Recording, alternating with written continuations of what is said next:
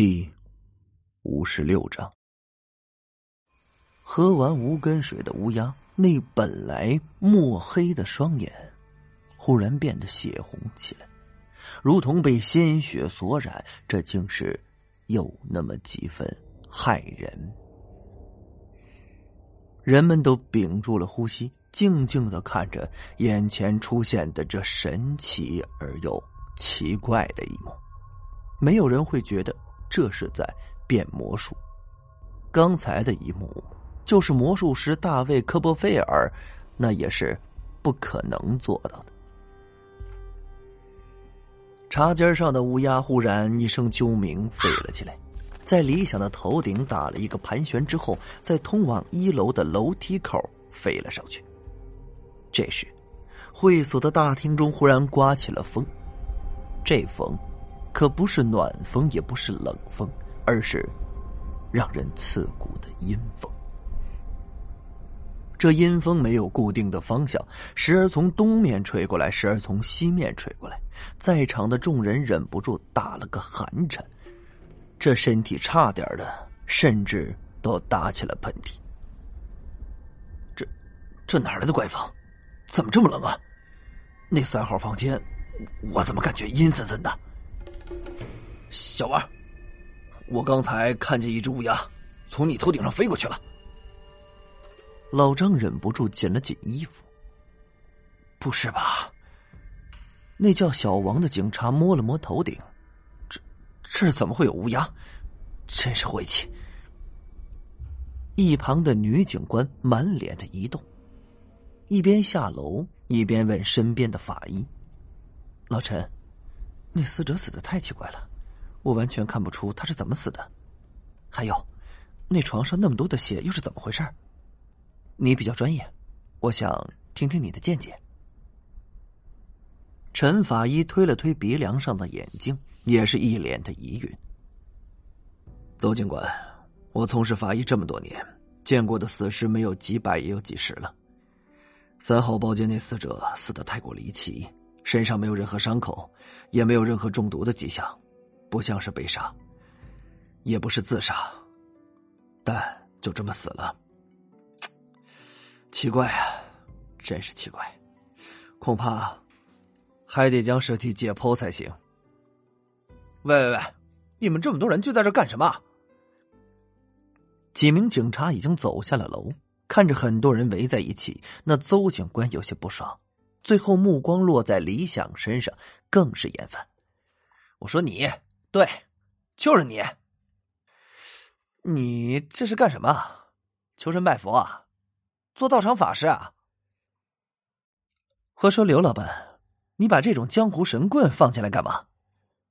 邹警官径直向刘坤走了过去。你和案发时那个服务员跟我去趟警局，其他不相关的人赶紧撤了。陈法医，叫你们的人将尸体运走吧。此时的李想呆若木鸡，完全没听见警察的话，这整个人就如同失去了感官一般，呆呆的站在原地。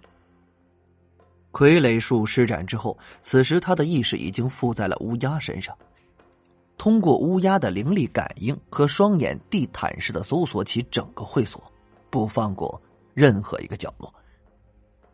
这乌鸦呀，对怨灵灵场的感应是非常敏锐的。很快，飞到四楼的时候，借助乌鸦的身体，李想感应到了怨灵灵场微弱的波动。看来，这家伙成灵已久，竟然会隐藏自身灵场的波动。若是自己使用灵场感应，是绝对感应不到的。但是啊，这对于乌鸦而言，那就不同了，就如同妖魔鬼怪逃不过孙悟空的火眼金睛。靠近四楼最右边的那间屋子，灵场的波动开始剧烈了起来。就在这时，最里面的门突然打开来，一股黑气从门内冲出，变换成一张鬼脸，与乌鸦对望了一眼。就见鬼脸上现出惊恐的表情，化作一缕黑气，顺着走廊地面飞快的冲下了四楼。李想心中暗叫不妙啊！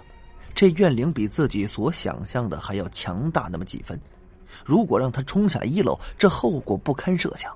赶紧啊，控制乌鸦追了下去。你这家伙还在装神弄鬼是吧？邹警官走到李想面前，看着他双目无神的一动不动，伸出右手在他眼前摇了摇。刘老板，这人是你请来的吧？他，他这是怎么了？刘坤早就注意到了李想的异常，不过他哪知道是咋回事啊？不由得看向了一旁的虎子，后者也不明觉厉的摇摇头。就在女警抽出腰间警棍准备捅他两下的时候，一股黑气儿从李想的耳朵里钻了进去。女警的警棍刚触碰到李想的身体，李想忽然一伸手就钳住了女警的脖子。女警手中警棍落地，只觉是呼吸受阻，没了力气。旁边的老张和小王见状啊，立马掏出手枪对准了李想。你竟敢袭警！快把手松开，不然，不然我开枪了！小王似乎从来没遇到过这种情况，显得有些紧张。见多识广的老张啊，就更紧张了。邹荣名义上是自己的队长，但实际上身份可没那么简单。这姑娘是谁的姑娘？他可是一清二楚，这要是在这儿出了意外，那自己以后恐怕这再也不能穿这身警服正常退休了。小伙子，别冲动，放开他，咱们有话好好说。老张心中是忐忑呀，用上了谈判的语气。一边的虎子和尹强更是惊讶，这响哥，这是怎么了？只见李想掐着邹荣的脖子往怀里一拉，将他拉入自己怀中，制住并挡在自己身前，慢慢往会所大门口移动。老张给小王使了个眼色，示意让他让开。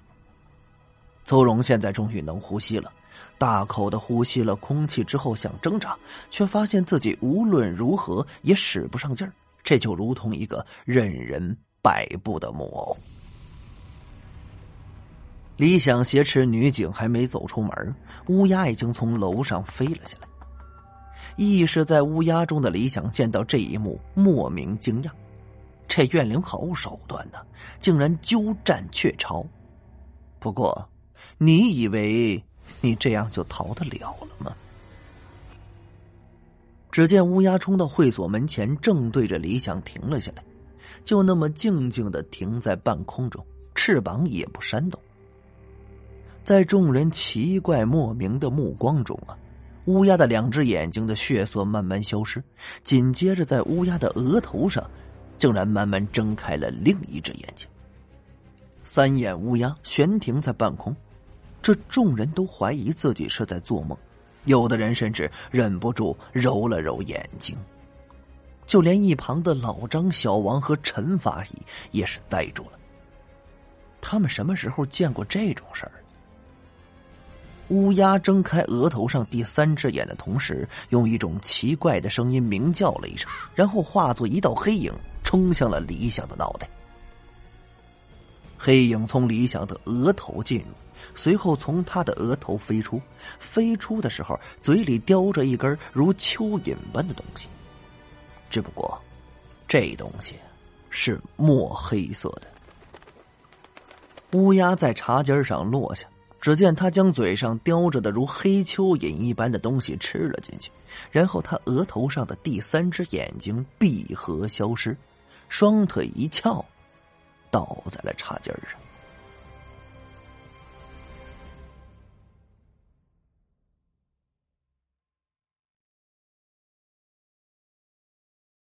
感谢您的收听，去运用商店下载 Patreon 运用城市，在首页搜索海量有声书。或点击下方链接，听更多小说等内容。